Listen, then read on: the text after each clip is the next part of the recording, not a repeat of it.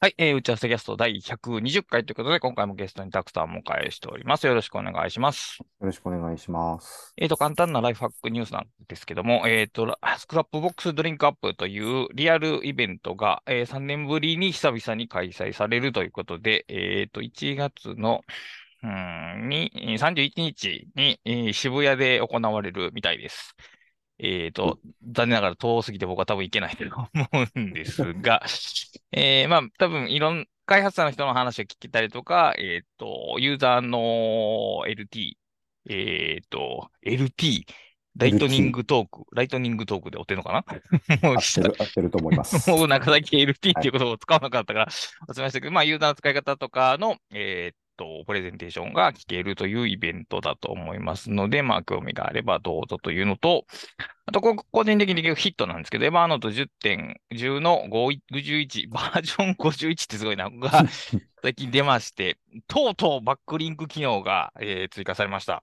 で、うんまあもうこのバックリンク機能は、あのー説明はこの界隈では不要とやと思うんですけど、あるページにリンクを貼っているときに、そのリンク先のページが、あのページからリンクが貼られてるよというのを表示する機能で、えーブログで言うとトラックバックに近いような感じですね。で、片方からリンク貼るだけで、一応情報的つながりとして相互リンクになるということで、えっ、と、まあ、エヴァーノート以外の大抵ののリンクがある、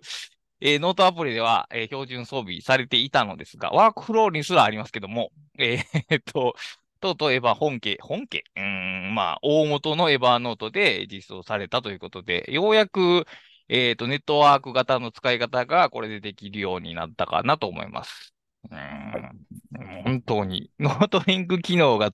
追加されてから、多分ね、10年ぐらい経ってると思うんですけど、よ うやくやってきました。はい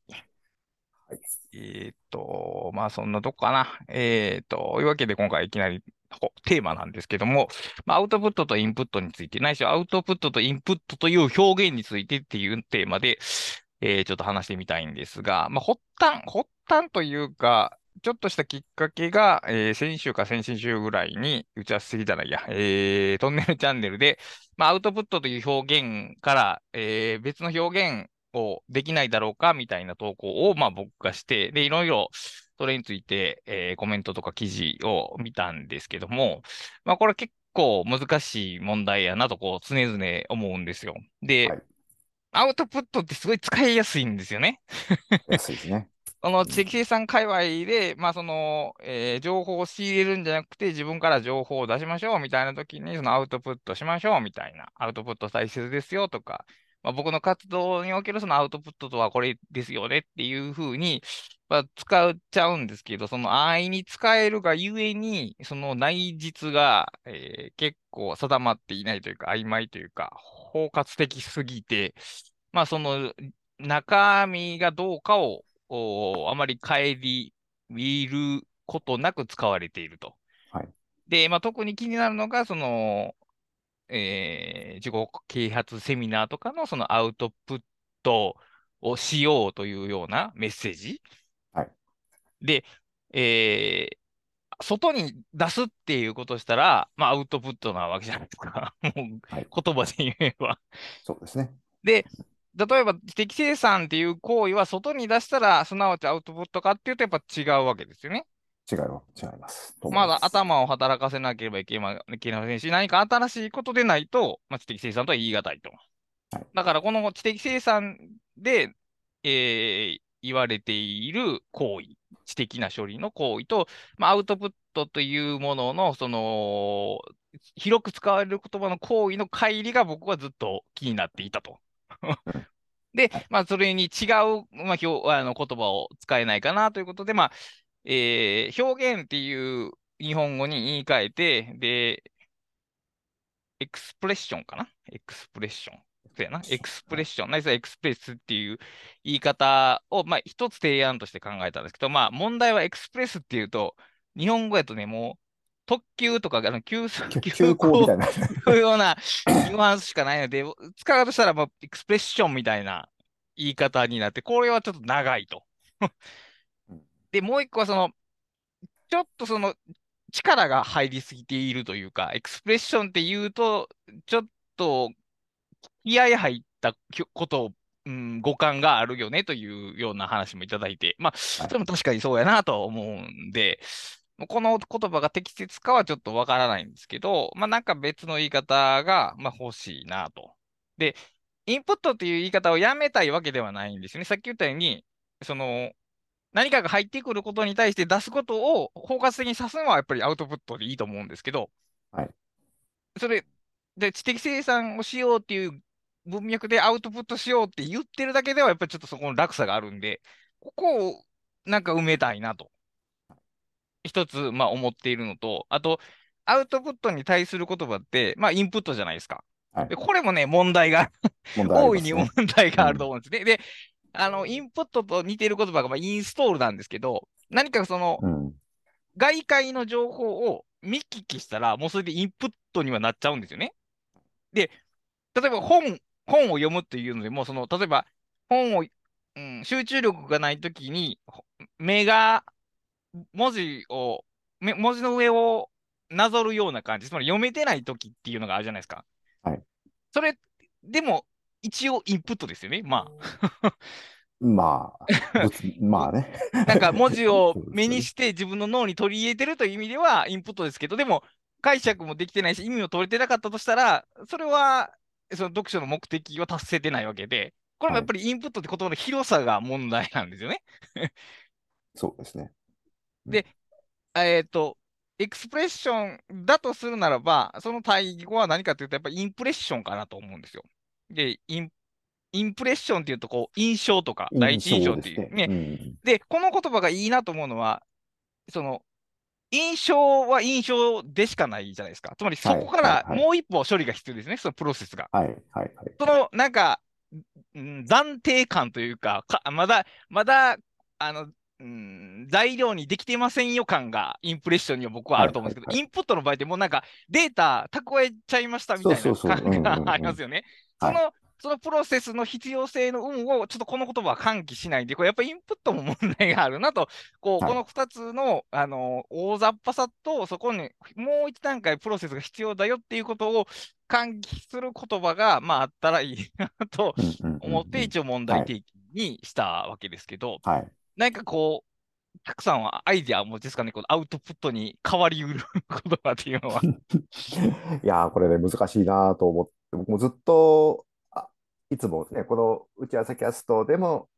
アウトプットっていう言葉が出てくるたんびに、いや、まあ本当はこの言葉使いたくないんですけどね、とかなんか断りながら使ってきたんですよね。なんか2人ともなんかそうだった、はい、そうですね。やっぱりね、アウトプットとインプット、あの、いざ代わりになる言葉って考えると難しいんですけど、はい、でも、ただこのインプットとアウトプットってこう、要するにシステム論的な考え方であって、うんねうん、間違いなく。こう、インプットまあ、例えばデータをインプットして何らかの処理をして結果をアウトプットするっていう概念だと思うんで、やっぱりちょっとそこ、それとそぐわないところがあるなっていう、その人間の特に知的作業においてやってることとそぐわないことがあるなっていうのと、まあ、あと、まあ、これは、あのー、なかなか言いにくいことでもありますけど、やっぱり僕はその、アウトプットを伴わないインプットには意味がない的な言説が、はいはいはいはいはい。えー、非常に好きではなくて、なるほど、えー、マイルドな言葉を使うと非常にあまり好きではないですね。はい、それがすごくなんか貧しくしてるなというなるほど思ってるのと、もう一つはアウトプットとインプットってそんなにはっきり分けられるのかなそうですよね。のもある。で、これ、あの、それこそ、すべノーで、はい。倉下さんが、その、ノートというのはどういうものかっていうのを書かれてたと思うんですけど、はい、まさにあれって、インプットとアウトプットが混然一体となってるじゃないですか、すね、あの、はい、あそこで言われるノートそうですね。はい。だやっぱり、それをそ、そこ一つ取ってみても、やっぱり、特にこう、知的作業まあ、この知的作業っていう言い方自体も、まあ、ちょっと、格好をつけたいんですけど、そうですね。うん、まあ、そこういう活動において、あの、インプットとアウトプットってそんなにはっきり分けられる概念じゃないなっていうところもあって、うん、えー、確かに。っていうところでずっとこう、なんかもやもやしながら、ただ便利だから、まあちょっとたまに使っちゃってたっていう。うんなんですよね。こう、うんえー視点をすごい引いたときに、えーなんか、ここは日本、ここはアメリカみたいな言い方するときに、インプットとアウトプットっていうモデルは便利なんですけど、はいすごいズームして寄っていくと、そんなに境界線ははっきりしてないぞっていう話になってきて、その解像度の問題なんですね、結局。そう。そうなんですだから、概論を述べるときのインプットとアウトプットはまあいいんですけど、もっと具体的な実践レベルで言うと、その解像度が荒すぎて、あのー話がフォーカスしにくいいいし、例えば、えー表現欲求を自分たちは持ってるとは、まあ、僕も思いますし、たくさんも思うと思うんですけど、アウトプット欲求があるかっていうと、それはなんか違いますよね。そうですね。違いますよね。アウトプット欲求じゃないよな。だ表現欲求とアウトプット欲求が違うとしたら、やっぱりうんそこは違うというか、まあもちろんうう一番大きいのがアウトプットで、その中に表現が含まれると考えるべきなんでしょうけども。はいだこれまあ、だからもう、まず、え、英語にしなくてもいいということなのかもしれないですね。まあね。まあそうですよね。表現とか発信っていうことでも、い発信って英語で言うと、パパブリッシングは言い過ぎかな大きすぎるかなでも発発信。信、いわゆるよく日本語で言うところの発信っていうのは何なんでしょうね。英語だとね。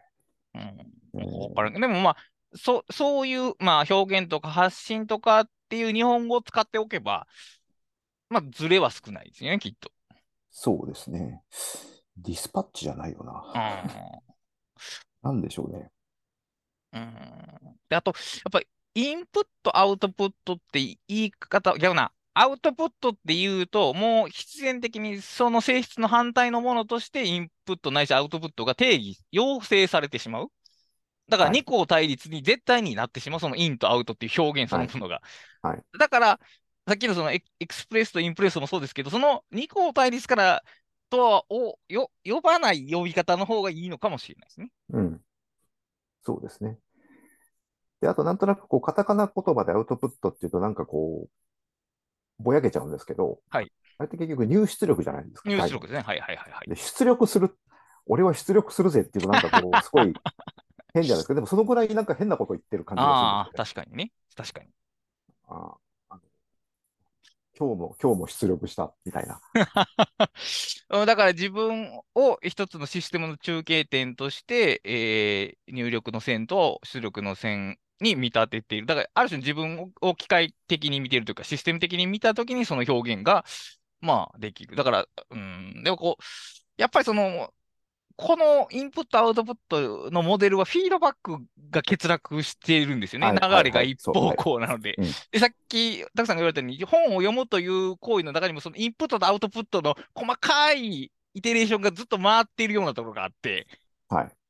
そうようんまず文字を読むっていうようなインプットですけど、その文字を解釈するのはもうアウトプットの段階に入っちゃってるんですよね。そうなんですよ。で、その解釈が合っているのかを次の文を読みながら、こう、うまいこと、その理解を正しい方向に持っていくっていう絶え間ないインプットとアウトプットがぐるぐる回って、全体の読むという行為が成立そうそうなんですよね。そこもなんか見逃されがちというか、やっぱりそのほ本を読むっていうのも、その文字を頭から最後まで読めば読んだとい言えてしまうっていうのが、そのインプットモデルの考え方なので、うん。だからやっぱ、このカタカナ語に頼っている、ちゃうな、頼、うん、ちゃうな、何かを考えるときにこの言葉遣いをしてはいけないかな、だから。うん、だからまあしてもいいんですけど、結局アウトプットさえすれば、じゃあなんか出力すればいいんだっていう考え方になってしまうと、あの、要は単に出してるだけみたいなこうものが大量に生産される、そうですね。それが現在のインターネットですからね。なるわけ。けですよね。はい。うん、だからなん、な、だからなんでしょうね。その、だから多分、インプットとアウトプットの間にある、その、そおんなんだろう、同じレベルの用語だからプロセスなんプロですかね。処理、まあ処理をして、インプットして、プロセスして、アウトプットするっていう、その、うーん、プロセス。プロセスって言葉は自分も使い、非常に使いますけど。うんそうですね。プロセス、逆にプロセスは使うけど、処理ってあんまり言いますよね。なんかプロセスって言いますよね。言いますね。まあ、処理っていう意味と過程っていう意味とああ、両方そうかそうかそうかそうかそうかそうか。なるほど。うん。だから、なんだろうな、その、出力じゃないんですよね。その、単に出力しているんじゃない、その、うんでもやっぱり今、倉石さんが言ってたフィードバックっていう、フィードバックの感覚がないんですよね。やっぱりそのアウトプットっていうことだからにこう耳にあーって聞こえてきたから口であーって言ってるのもインプットとアウトプットですけど、これは何の情報処理もしてないわけで、でもインプットとアウトプットしてるよねっていうことですか？ら、これだからい今の極端ですけど、例えばググって出てきた情報をコピペして記事書くのもインプットとアウトプットなわけいや、じゃないですか。そう、これそう、そういうこと、そういうことになっちゃうんですよ。だから。それは違うような話ですからね。うんうんだからそこは情報処理がされてないか、情報処理の程度が浅いというべきか。うんなんかこう、じゃあ、なんかじゃあ何かそのインプットしたものに何かしらの、その、付加価値をはいはいはい。えー出力するの、すればいいんじゃないの？ってなるんですけど、なんかそれもなんかちょっとこう、うーん、そうなのかなっていう感じがしていて、はい。わかんないんですけど、いや、まあこれはちょっと個人的な感じ方ですけど、その、例えば本を読んで自分の中でなんかこう、それについてなんかもやもやいろいろ考えるわけじゃないですか。はいはい。で、考えたものがこう自分のこう、あのうまく消化できると、こう、なんかこう自分のこう、なんというか、肉になっ、血肉になっていくみたいな感覚があった後に、はいそのごく一部を何か人に伝達したいと思ってうん、こう、アウトアウトプット、それこそアウトプットされるわけですよね。その中の、はいえー一部が。で、それは、なんだろう。インプットした何かによ、何かの成分ももちろん入っているけれども、はい。えーえーそれ以前に自分の中にあったものはいはいはいはいはいはいはい。とか、要するにその、例えばある本、その、その時直接的にインプットしたものと違う、それ以前のインプットとか、えーはい。経験とか、うん。えーの要素がその混然一体となって、えー形成されているその自分というものがあり、そのな何か、その自分が何かを伝えたいと思って、えーじゃあこれを、この漢字をどう伝えようかって考えてアウトプットされるみたいなはい。感じが、だからなんかあんまりこう直接的にインプットと結びつかないですね。ついてないんじゃないかっていう感じがするんですよね。まあ、まあもちろん直接的にあのあ読んだ本が素晴らしかった、これを紹介したいっていう意味で、まあ比較的こう直接結びついてるものはもちろんあるでしょうけど、うん、どうしても僕にはだからそのアウトプットに結びつかないインプットには意味がないっていう、またごめんなさい、またちょっとそれを その例を出しますけど、はい。いやあのあの好きじゃないっていうかね、理解ができないんですよ、はいはいはいなんでそんでそんなことを言うのか理解できないんですよ、僕うんうね。んうんああ、そうなんですよね。こう例えばですけど、畑があるとするじゃないですか。はい。で、畑に種を植えるとか、畑に水をまくっていうのをインプットとは言わないですよね。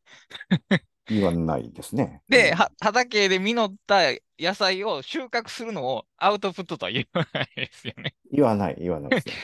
でも表現ってそういうことですよね。表現活動って基本的にそういうことですね。要するにそのうんうんうん畑の活動ですよね。要するに。はいはい。いや、今、収穫っていい言葉だな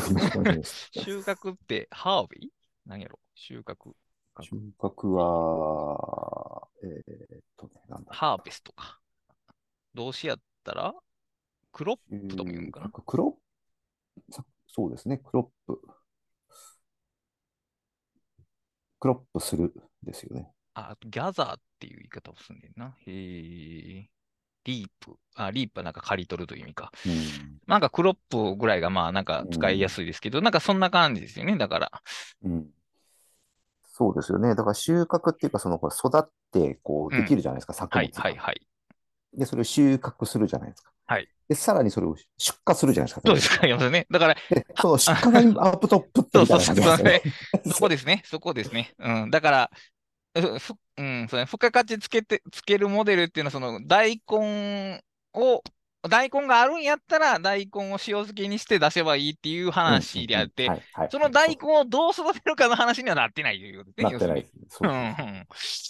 そこか、だからそのインプット、アウトプットモデルで、その育てるの観点が、えいうん、欠落してるというか、まあ、多分わざと隠蔽されてるというか、つまり、誰も、うん、その人の個人的な営みを、えっと、捨てられるわけですよね。情報を入れたら発信できますって話にしたいんですよ、きっと。それは。そういうモデルにおいては。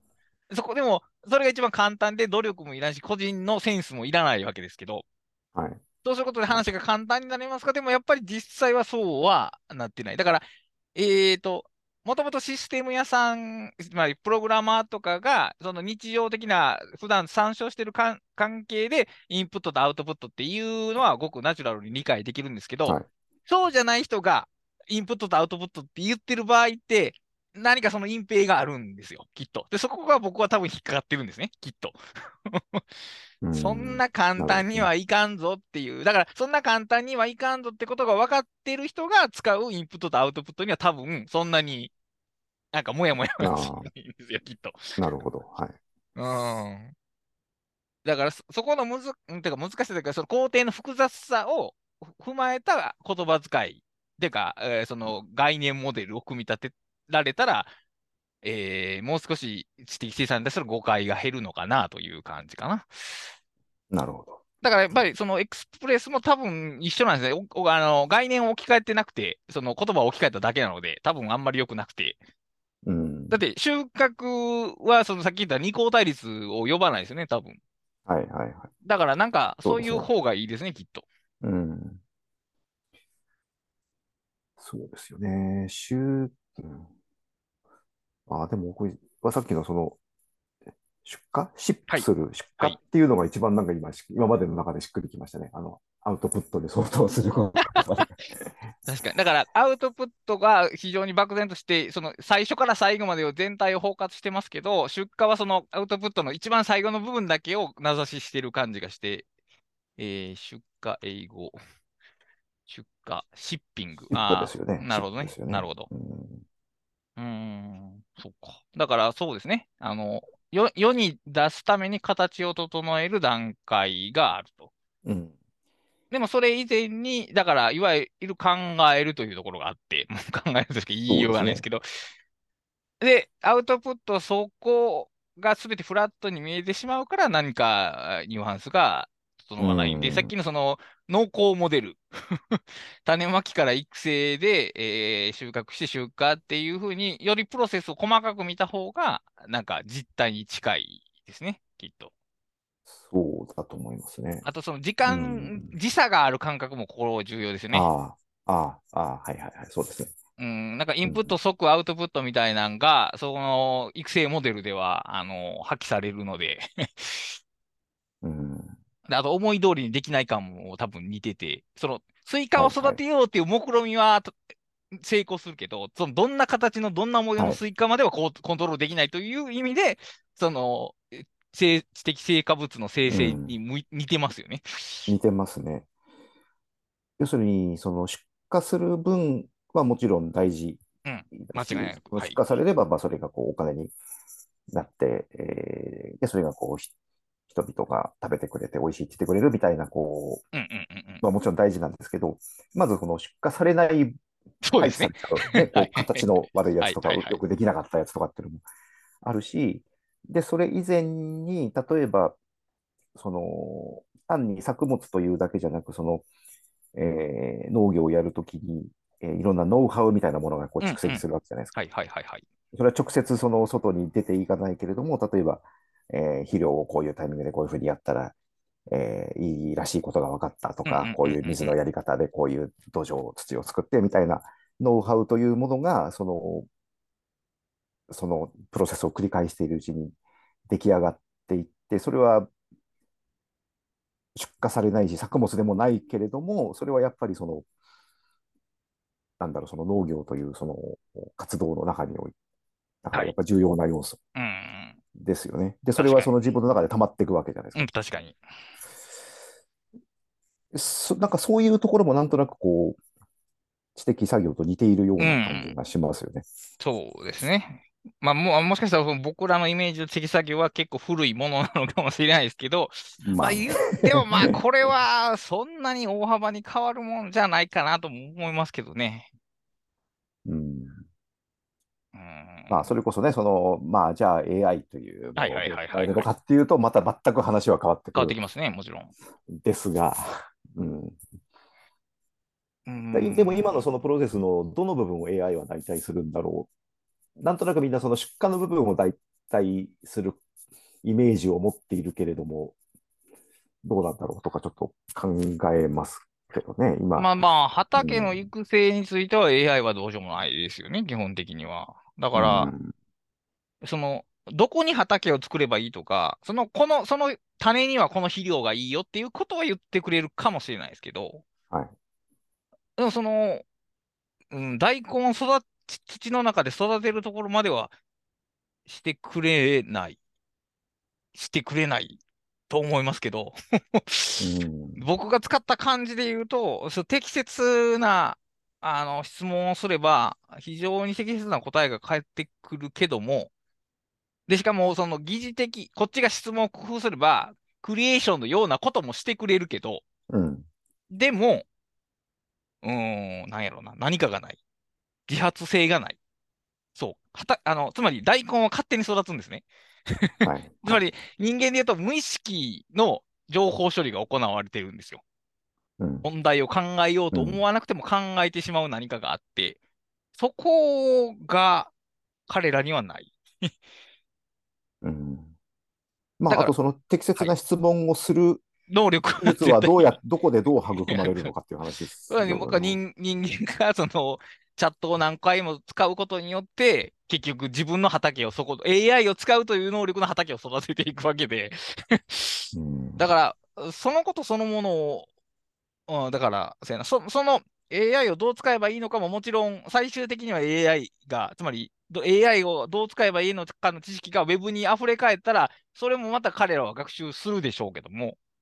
するでしょうけども、でもやっぱり根源的な何かを知りたいという気持ちを彼らは持ってないわけで。うん。でもそこじゃないですか、根源っていうところ、代替できないもの。何かを知りたい。これって何だろうって思う気持ちが多分ね、畑の、うーん、一番の、ちゃうな。それが畑を畑たらしめてるかな。たらしめてる。うん、そこの好奇心とか疑問があるから人間で考えるんじゃないですかね、きっと。そうするとやっぱり、哲学が重要になる。っていう、そうですね。ある広い意味での哲学が重要じゃないですか、きっと。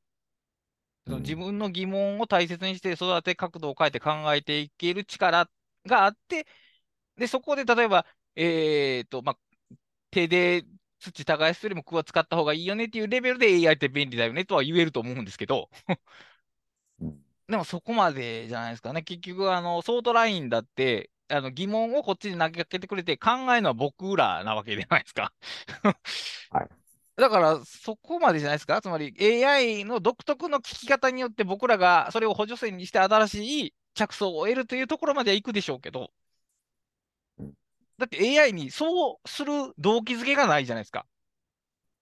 ないですね。世界を知りたいという動機づけが彼らにはないわけで うん、だからやっぱ知りたいとか、なぜなんだろうっていうところが、その僕らのアウトプット欲につながってるでしょうし、で、インプット、アウトプットモデルはその欲が見えてこない。インプットしたらアウトプットされる、コマンド一つでアウトプットされる的な、その概念になってしまうけど、そうではないんじゃないかなと。結局僕らの欲と結構強く関わってる。だから、積生産をしたくない人に無理やりさせることって絶対できないんですよ。はい、はい その、か、かき、かき、表現したい欲っていうのも、やっぱ相手がいて、それがどう受け取られるかが気になってるからじゃないですかね。うん、それは大きな要素ですよね。ですよね。だから、うん、大、大声で相手に伝えたら、どんなリアクション返ってくるかは気にならないっていう人は、多分表現欲はないと思うんですよね。それ表現欲じゃないと思うんですよ。うん、だから、ここの自分の考えはどう受け取られるんかってことを知りたいという好奇心がここで働いてるうんんじゃないですかね、きっと。うんうん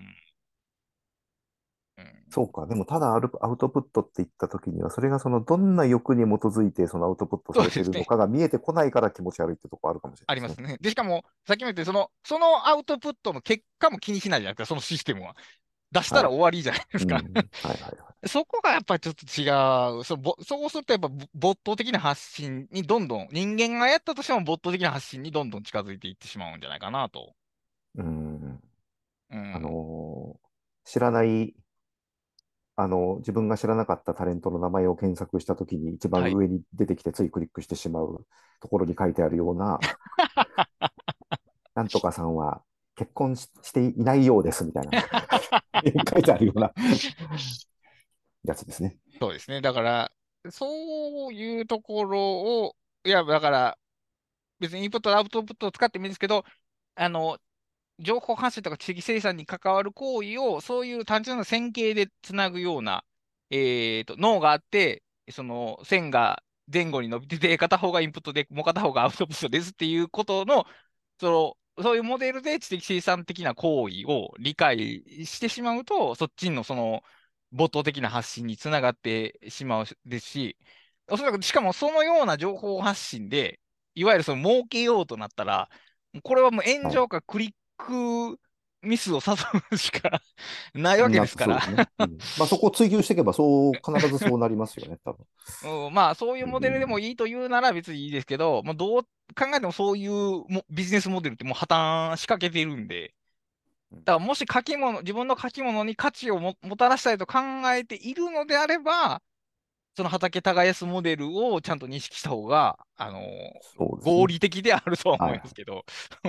そうですよね。だ僕ちょっとよく知らないんですけど、その多分イン、アウトプットしないと意味がないっていうのは、多分、訓練としてそう言われてたんじゃないかあと思うんですよ。ねそのなるほど。本を読んで、例えば自分の言葉でそれをまとめはいはいてはいはいはい。あーしてみましょう。そうやそういうことによってこう自分のその、あの、力を高めていきましょうっていう文脈で言われてたんじゃないかと想像するんですよね。なんかはい。はい。うん。そまあ、それならなんかわかるというか。うん、そうですね。まあ、ある種のトレーニング、訓練っていう枠組みの中では確かにそう。でも、うんそれでも、ちょっと先導しすぎな感じはうんありますけど、でも確かに、その、あの、本を読んで面白かったで終わらせるんじゃなくて、どう面白かったかを自分の言葉で表した方が、表現、うん、まあ、えー理解の解像度も上がりますし、その人の表現力も上がっていくんで、やらないとやる、で、選べるんやったらやる方を選んだ方がいいと思いますが、うんでも、えーそういう行為を推進するときのレトリックとして、はいほにゃららは価値がないという言い方をしている時点で、何か大きなミステイクがあると思うんですけど。なるほど、なるほど。確かに。うん、だって、ね一番の問題は、その価値って誰が決めるのかっていう話を全くちゃぶ台返ししてるわけですから。うん。あの、それから、その PV が低いブログ記事は価値がないとかいうのも見見ましたけど、僕。はい。いやいやいやいや、あのその、例えば PV が、例えば3とか5とかでも、あの、すごい良いコメントをついてこ、自分はすごい満足するみたいな記事もあるわけで、その、経済価値はないかもしれないけど、え価値ってそんなもんじゃないだろうとかで、いくらでも反論はできるわけですが、だから、その、やっぱその、か価値がないことをやらない方がいいという、その、げ現代的な、モダンな考え方っていうか、無駄なことはしないみたいな、その、無駄なことが先に自分には分かっているという傲慢さみたいなのがあはい、って、そこですね。えー そういう文脈で、あの、は誰かを生やし立てても、知的生産的には良いことは多分何もなくて、うん。うん。だって今まで生み出されてなかったことを生み出すってことは、その価値を測る物差しがないものを作るということなので、はい。ということは、それ生み出せなくなるわけですよ。その価価値がないものを作るという感じでは、ま、世の中に新しいものを生み出せないわけですから、これ知的生産が成立しないわけで、だから根本的に向いてないですね、その考え方は。うん。うん、うん、そうやな。だからね。やっぱその現代的なそのうん、人をエンハンスする煽り文句が、もうすでにある種の価値観に染まりすぎちゃっていて、で、人を誤った方向に、はい、あの誘導しかねないっていう懸念がある。で、そんなに強い言葉を使われなくても、うん、人は興味を覚えたら、アウト、それを行動に出るんじゃないかなと、個人的には思いますけども。思いますよね。うん、そうですよね。そのもちろんそのノウハウも書くものとして、そのどれぐらい読者を、うん、引っ張るのか、ないしは、えー、アジテートするのかっていう、そのさじ加減っていうのはいつも考えますけども、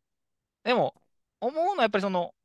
そこまで強い言葉は必要じゃないし、強い言葉をかけないと引っ張られない人は、あの、2ヶ月も持たないっていうか。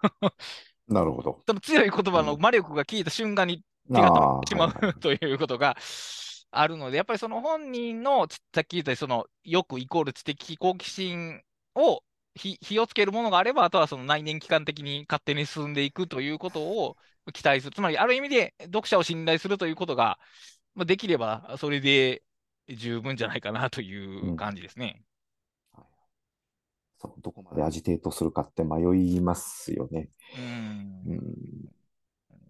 迷いますっていうか、まあ、難しいなと思いますけどね、そこは。2010年ぐらいのビジネス書を読み慣れてきた人まあ僕も含めてなんですけど、はちょっと強いアジテートに慣れすぎちゃってるところがあるので、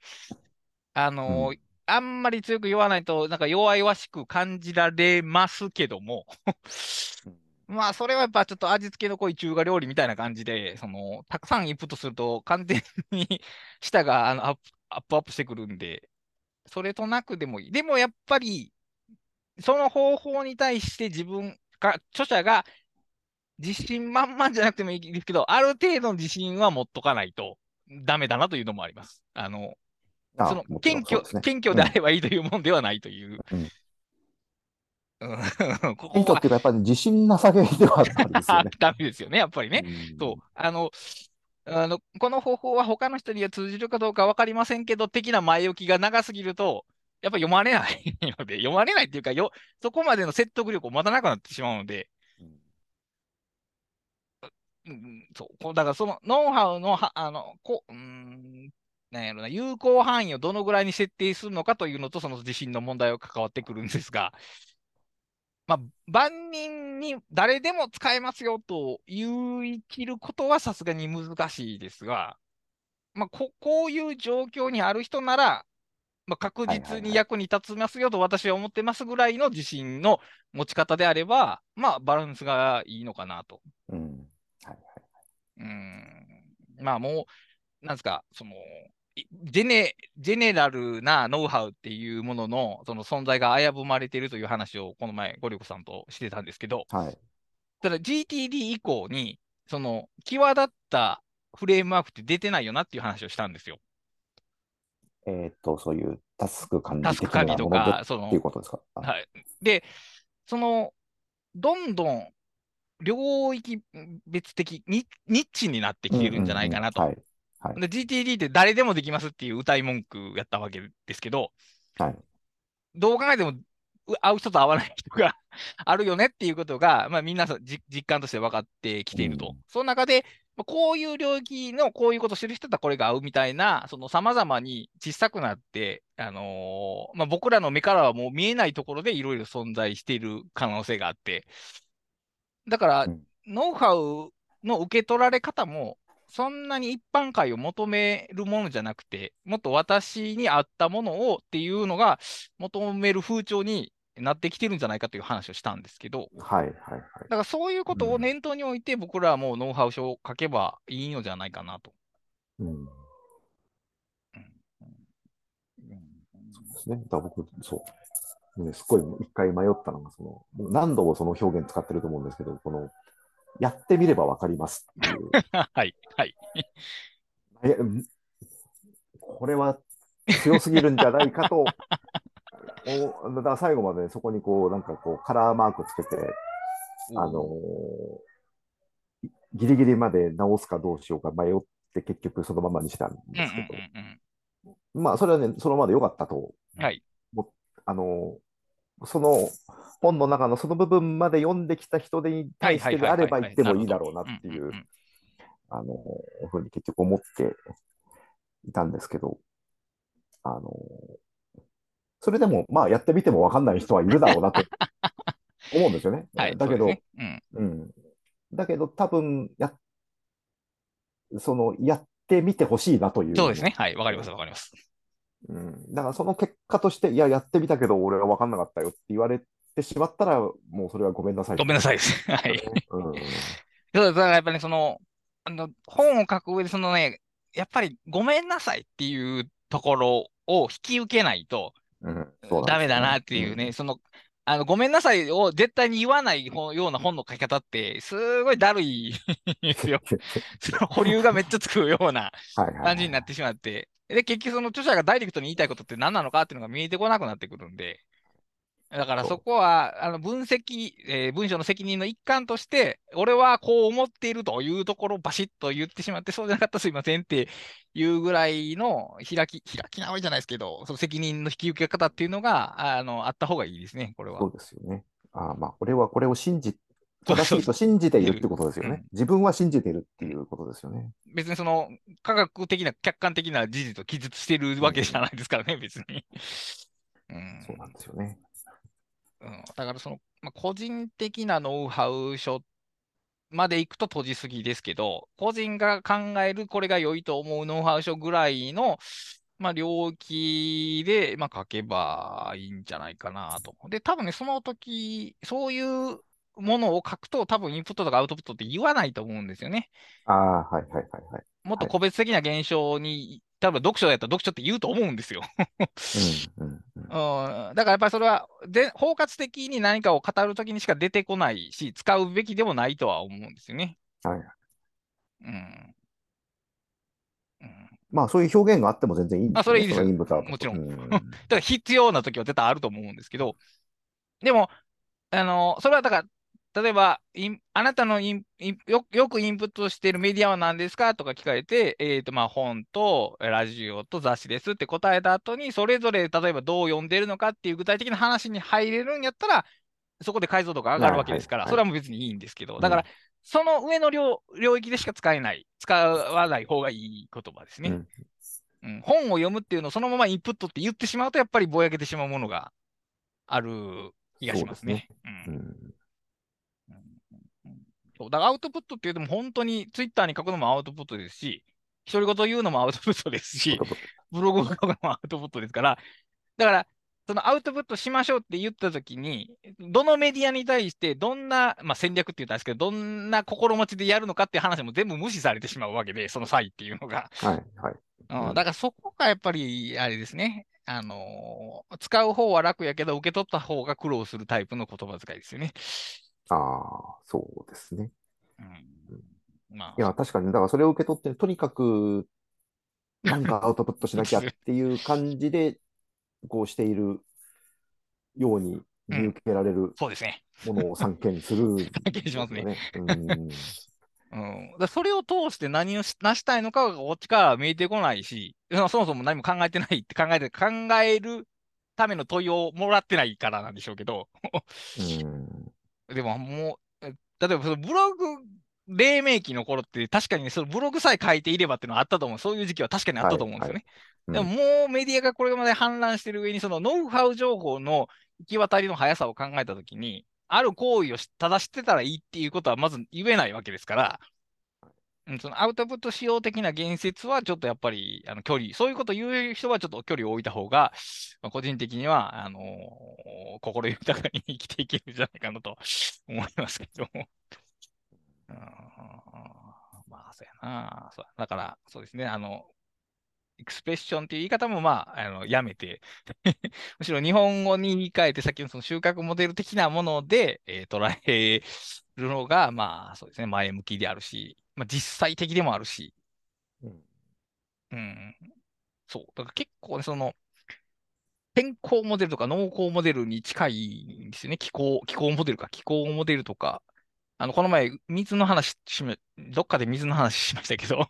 雨が降って、えー海に流れて、えー蒸発していくものになってってぐるぐるぐる循環していくようなものとか、さっき言ったその畑で育つっていうものが、人間の知的な、まあ、あるいは情報処理のモデルとしては多分適切で、なんか、あの、通信、通信世界のシャノン型の、あの、インプットアウトプットっていうのでは、だいぶ相互がありますね。うん。あの、多分面白いなと思うのは、その、例えば文章を書くっていうことを、その、例えばその、えー、プログラミング、プログラミングっていうよりも、その、コーディングの技術を当てはめて、えー、考えるってすごくなんかこう、新鮮だったことが、はい、だったことがあるというか、今でも、それって有効だと思うんですけど、その、情報通信関連の概念を当てはめるとすごくいい部分とそうじゃない部分があるような気がするんですよね。うん。だからなんかインプット、アウトプット、まあ、要するに入出力っていう概念が多分当てはまる部分もあるもちろんあると思います。はい。だろうけれども、それを当てはめちゃいけない部分もなんかあって。うん、だから、うん、うん、その、まあ、いわゆる純情報処理の部分もそうですけど、解釈の部分は情報処理ではなくて、なんやろな、うん、ある種のクリエーションですよね、絶対に。そうですね。そうなんですよね。何かを解釈するっていうのは、その解釈を自分で生み出しているということなので、うん、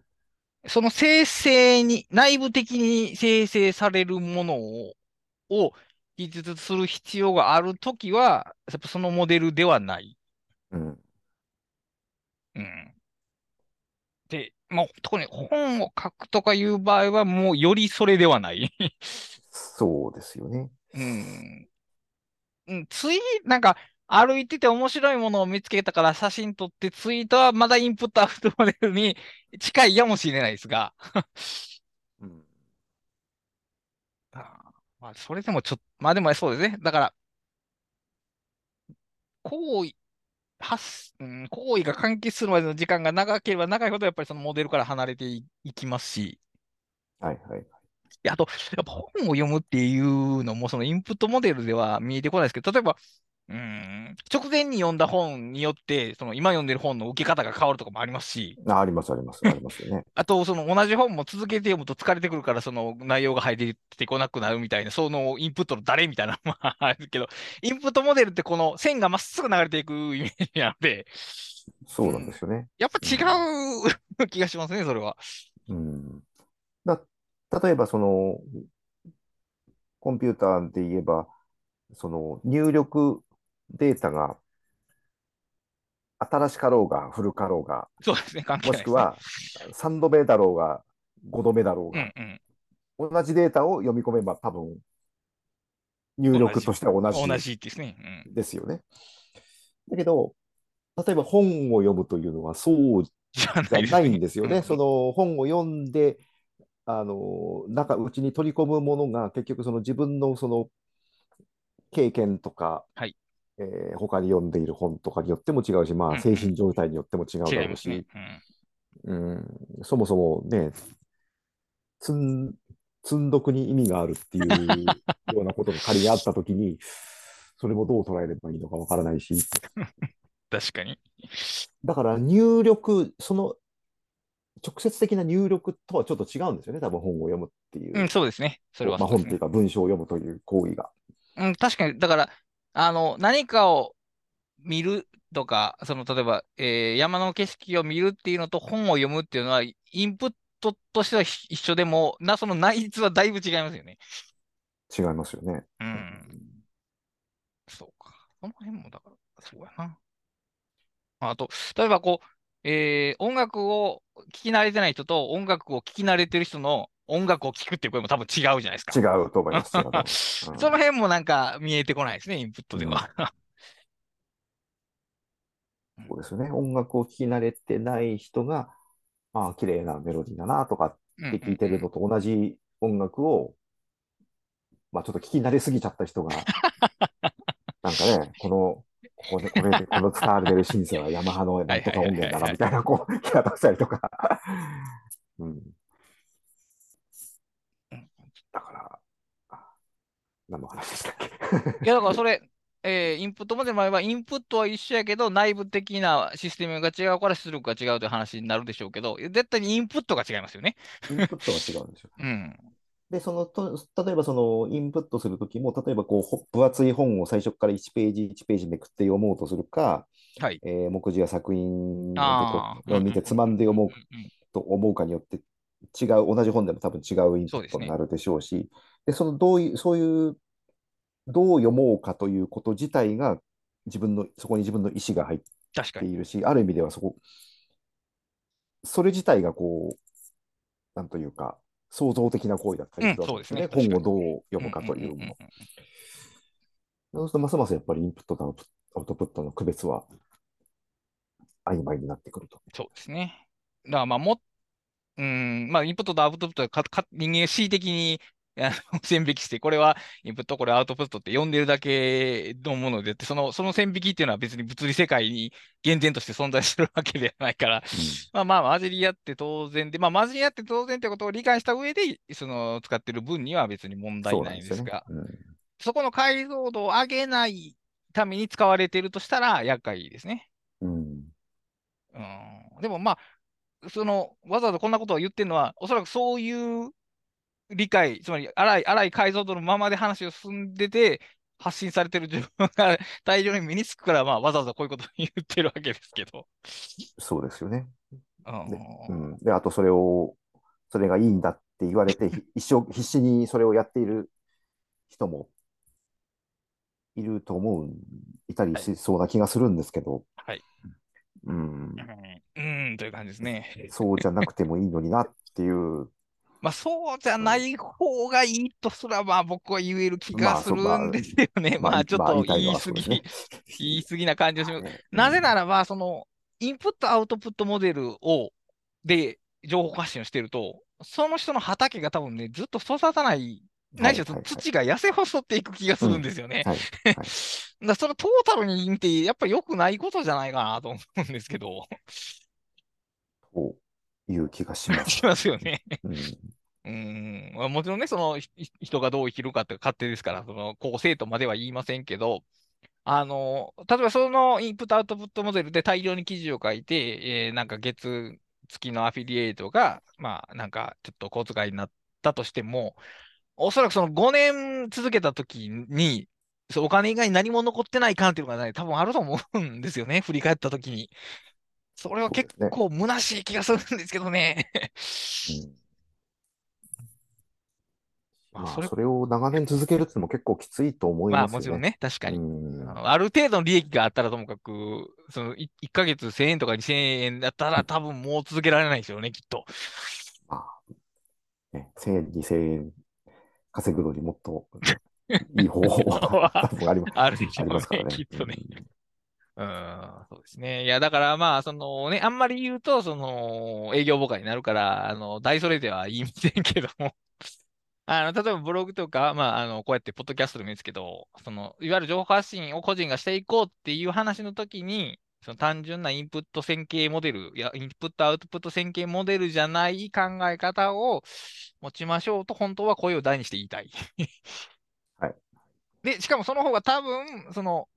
僕好み、ないしはそのたくさん好みのコンテンツがおそらくそっちの方が出てきやすいだろうっていう欲もあるんですけど。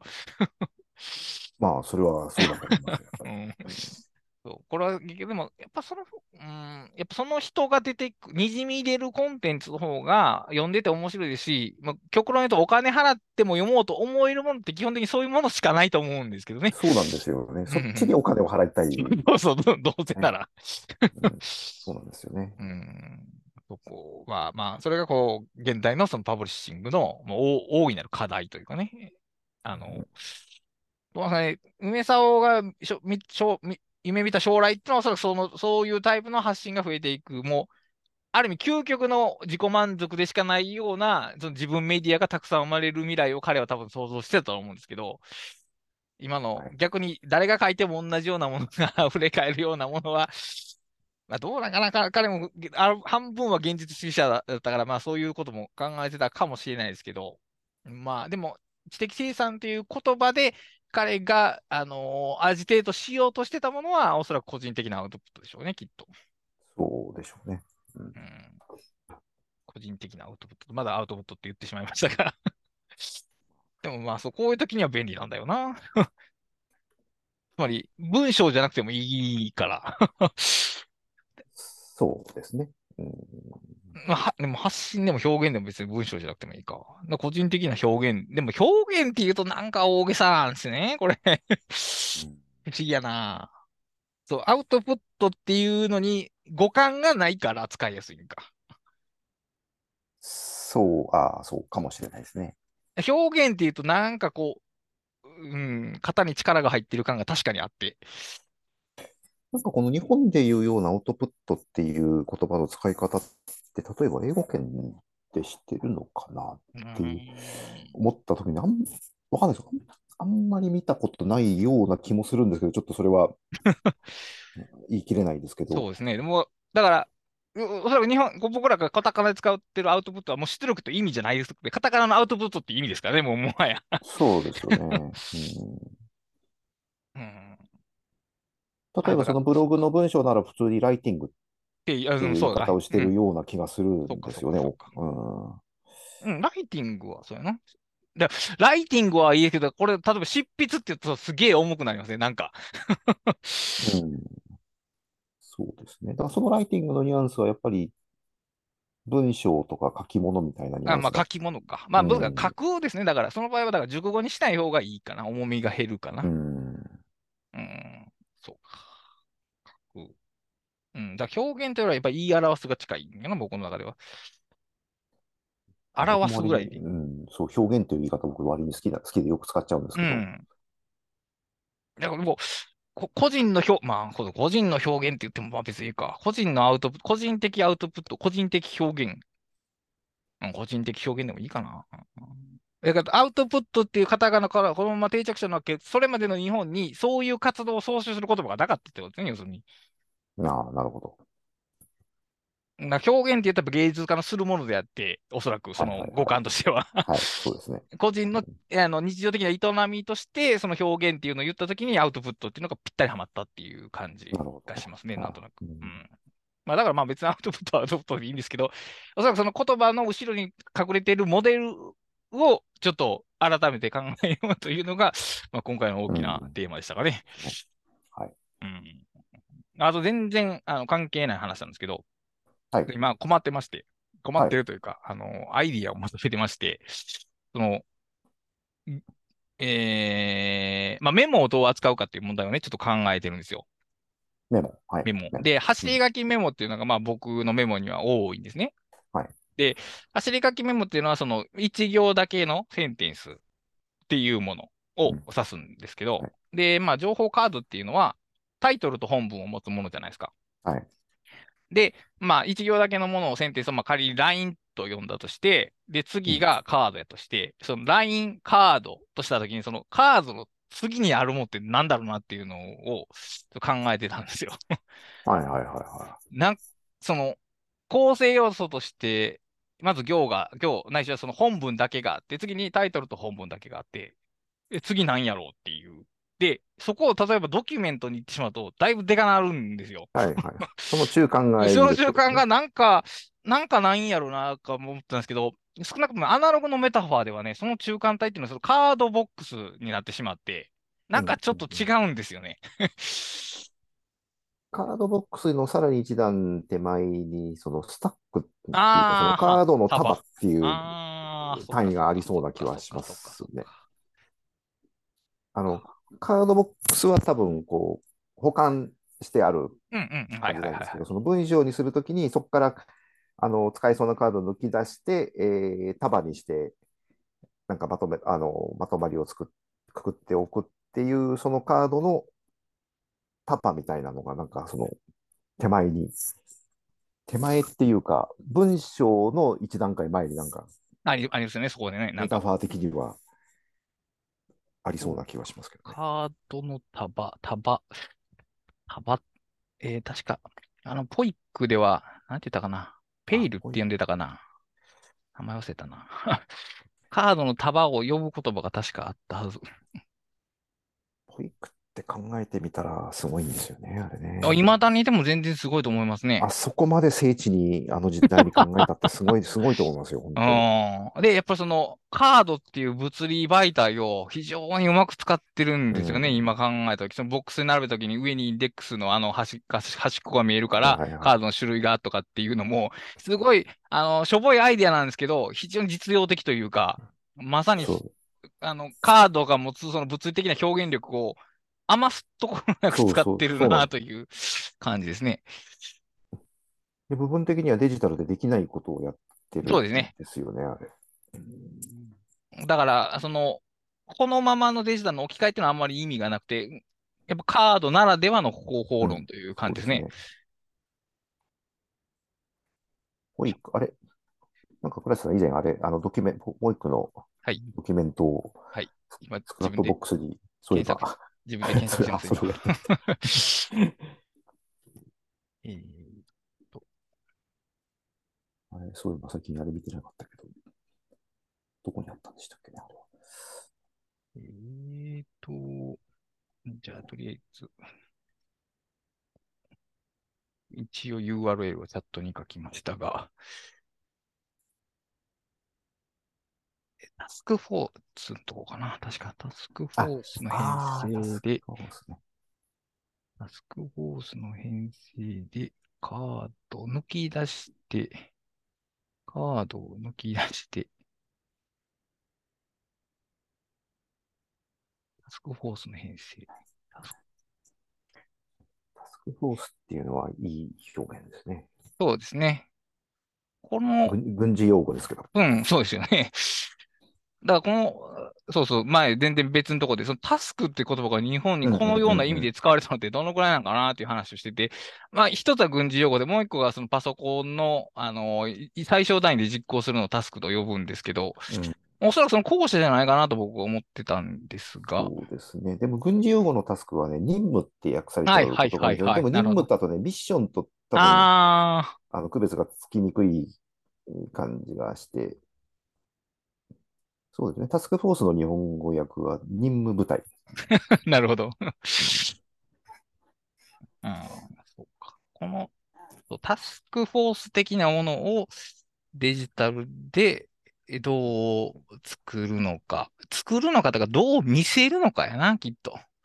そうですね。どう、自分にどう見せるのか。うん。その、ページ的なデザイン、UI っていうものが、さっき言ったその LINE とカードはビューがあるんですよ。はい。はいもう、でもその、カードより1個上で、ドキュメントより下の適切なビューをデザインされてるの見たことがないんですよね。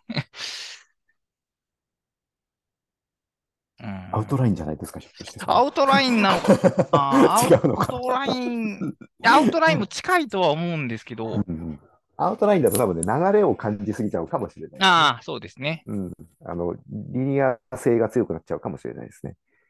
うん、そうか。と言ってよくある、あの、カードの束をこう画面に描画して見せるっていうのも、なんかね、こう、かあの、重なったカードをっていうのもなんかちょっと、単にそれはなんか、こう、視認性があんまり良くないだけで、あんまり、うーん。いや、まさにその、ご指摘の通りなんですけど、ちょっと待ってね。画面を共有しよう。画面を共有して。これ、あの、テキストボックスの1ページなんですけど、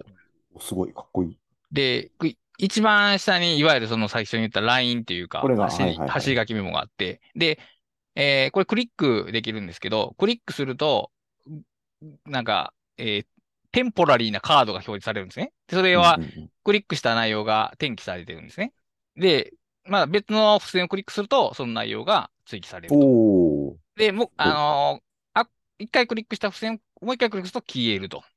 だから、まあ、えー自分の走り書きメモから、えー使えそうなものを一回別の領域に移動することがまずできると。で、ここ、あの、一応相手のここタイトル欄で、で、編集できるんで、タイトルを入れるんですけど、タイトルを入れると、もうここにカードができるんですね。ここ、後ろに。で、えー、まあ、えー、なっていることとして、まあ、シフトエンターすると、えー、確定して、ここにカードを完成すると。で、ここまではできてるんですけど、この次 を困ってて、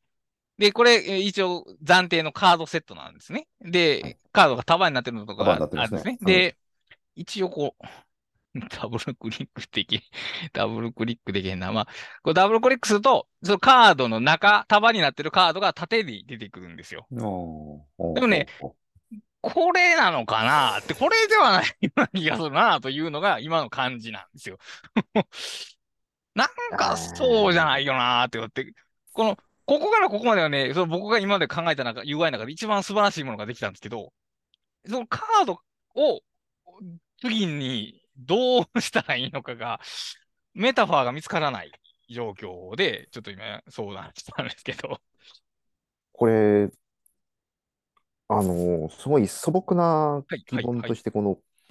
ここにカードのメタファーっていうのは必要なんですかね？カードの段階っていうのはやっぱりこう、はい、必要。必要なんですね。これ考えとすでにできたんですけど、まあ、一つはその複数のものをまとめるっていう効果と、あとね、はい、マージンを広くするという効果がありまして。マージン。はい、余白。つまりね、感覚的にね、あの、付箋状態よりもカード状態の方が追記を促すんですね。うん、ああ、それはわかりますね。うん、だから、あの、これは、えー、付箋的なものよりも実はあの、メタノートを踏襲してまして、つまりここがメモで、この中から気になったものをここにノートしてあげると。で、さらに並んだものをメタノートしてあげる。つまり、注目度の高いものを自分どんどん上に上げていくというシステムにしたかったんですよ。なるほど、なるほど。だからもう下の方とかはこれ別にほとんど見なくていいと。最高の上の方だけちょっとチラチラっと見て、さらに重要なものをこっちに並べていってって、したときに、そのカードの次っで、カードの、こう束、束、束で重ねたとして、うん、なんか、変わってんのかなっていう疑問がありまして、変わってない気がして、だからメディアを変えなあかんはずやのに、束ねた、だからこれ結局デジタルを、ちょ無理やりアナログで デジタルしてるから、この無理がやってくるけど、だから、その、うん、タイトルと本文を持つものの一つ大きいものって、例えば本文が長くなっているものなのか、それとも、もっと、はいはいはい、えー、階層化された、つまり、えー、アウトラインで言うと、1個インデントがさらに増えるようなものなのか、その情報的にどういうものがいいのかな。で、僕の今までの知的生産活動の中で、そこに当たるものがなかったんですよね。もう、この次って記事なんですよ、僕の中では。でもそれはなんか違う気がしてなっていうところをちょっと考えたんです。あの、アメリカ的なそのカードの、あの、日本でいうその兄弟付きカードじゃなくて、うん、えっと、豪華アメリカの 5, 5 by 3か、はいはい、5, 5インチ ×3 インチのカードの使い方で言うと、よくそのカードを集めて、えっ、ー、と、束にした次の段階でリーガルパッドが出てくるんです、ね、ああ、はいはいはいはい、はい、あの、で、このリーガルパッドもまたこのレターサイズのでっかいやつと、もっと小さいやつがあるじゃないですか。はいはいはいはい。あの、A 系で言うと、あの、A、英語サイズぐらいのちっちゃい。サイズがあって、あのちっちゃいサイズのリーガルパッドがなんとなくあそこにあのワンパラグラフ書くっていうイメージらしいんですね。僕もあんまりよくそこ知らなかったんですけど。で、1パラグラフっていうことは、こう、要するに一つのまとまりというか、梅沢的に言う、その豆論文的な単位。ああ、だから英語で言うパラグラフですよね。パラグラフライティングの1そうそうそう、パラグラフ、はいはいはい、パラグラフライティングでいう意味での日本的な段落じゃないパラグラフ。で、そのカードのそのまとまりごとに、そのあのパラグラフに相当するその1枚のリーガルパッドを使ったあのあれを書いてって、今度またそれをたそれを順番に並べて、えー、最終的になんかタイプで打つみたいな。あそうか。まあ、そだそんな綺麗な順番に行くのかどうかはちょっとわからないですけど、カードじゃないもう一つ上の段階のメタファーっていうと、っていうページまあ思い出したのが、そうそう、あの、ページとかシートってことですね。シート、そうそう、シートっぽい感じ。なるほど、なるほど。だけど原稿じゃないっていうう。ん、そうですね。そう、原稿じゃない何かちょっと大きいものっていうものを探したんですね。そうか、ページか。うんちょっと今、ひらめきました。はい、ありがとうございます。いけそうやな。すごいですね、これ。いや、とりあえずね、ここなんかの、いつの間にか 全然違うツールになってるんですけど、全部違うものになってあの、結局ね、そのいろんなドキュメントとか、あの、スケジュールとかっていうのを、あの、テキストボックスで管理して、すごくうまくいったんですけど、いつまでだってもこの走り書きメモがどうしようもないんですよ。どうしても扱えないっていうところで、まあ、ひ一つ思いついたこの方法で、やっぱここの、あの、結局、アウトライナーとかでもずっと思ったんですけど、その、い横に領域があって、その一時的にそのドラッグして動かしてそこに貯めておくみたいなのをしたいなと思ったんですけどね、それがまあできるようになったと。まあアウトライナーでやってもよかったんですけど、ちょっとまあ付箋的に試してやって。で、しかもこの付箋からカードへ、カードからさっきで言うとそのページとかシートへっていうふうにそのメディアを変えていく。まあ別に変わってないですけど、見た目が変わっていく。で、それは余白を大きくしていくっていうことになると思うんですよ。で、やっぱ見た目の余白の大きさがね、結構重要やなっていうのを、ちょっと今感じているところですね。なるほど、なるほまど。だとすると、その余白を表現するものとしての、結構ここでこうカードのメタファーを使ってるとすれば、そのシートとかページのメタファーってのはありのような気がうんそうですねしますね。あ、うん。うんだからそう、カードのメディアを変えるべきだったね。カードの数を変えるんじゃなくて、なんかそこは分かりましたわ。それを次は作ってみよう。多分その3段階でいけるはずだね。付箋とカードとページで、あとはもう次はドキュメントないしはアーティクルでいいけると思うんですけど、うーん、なるほど。どうなのな、どうなんだろうな、これ。いや、まあ、わからないですけど、これはだ結局的に、そのプラ、プログラミング界隈で言うと、こういうふうに、流度の違うオブジェクトをページに並べるってことは、本当にないわけなんですね。はい。こんな、はいこんな管理のしにくいことはないわけで。でも、それは、人間の知的処理にはもしかしたら違うんじゃないかなっていうふうに、ちょっと考えて、うん今、あざうんと、あえてやってるところですね。実験、実験をしてるわけで。うん。やっぱそのメディアを移り変えることで人間の知性、ちうん、情報処理が走り出すところがあるはずなので、きっとそ。れは、うん、それは間違いなくありますね。そこをちょっと意識した、そのノートツールみたいなのが できたらいいなと思ったところですね。うんか。ねえー、というこのこの色付きのタブみたいなやつっていうのは、これはタイトルのもう一段あ、上これは、うんと、このカード束についてる見出しみたいな。うん、あ、束のみ出し。うん。だから、あの、インデックス付箋みたいなもんです。そのまんまですはいはい。はいで、そこをクリックすると中身が見えるという感じになってます。ああ。でやっぱね、クリックしないと中が見えない段階で、やっぱちょっと違うというか、うん、あの、もう一個上のなんか ものになっちゃってるんですね。うん。だからそこをずっと変えたかったんですけど、これはこれでまあ面白いんですけどね。あの、うん 割と面白いんですけど、やっぱり使ってると中見ないなっていうのをずっと感じてたんで、そこを変えていけたらなっていうところですね。あ、そうそう。で、これ消しとかな。これちゃんと全部消えたら消えるんですね。うん、なるほど。うん、こういう触る感じとか、その、お同じものを2つ作れるとかっていうのが、まあ、デジタルの良さなので、これ、他のカードに同じもん、同じこのラインをはい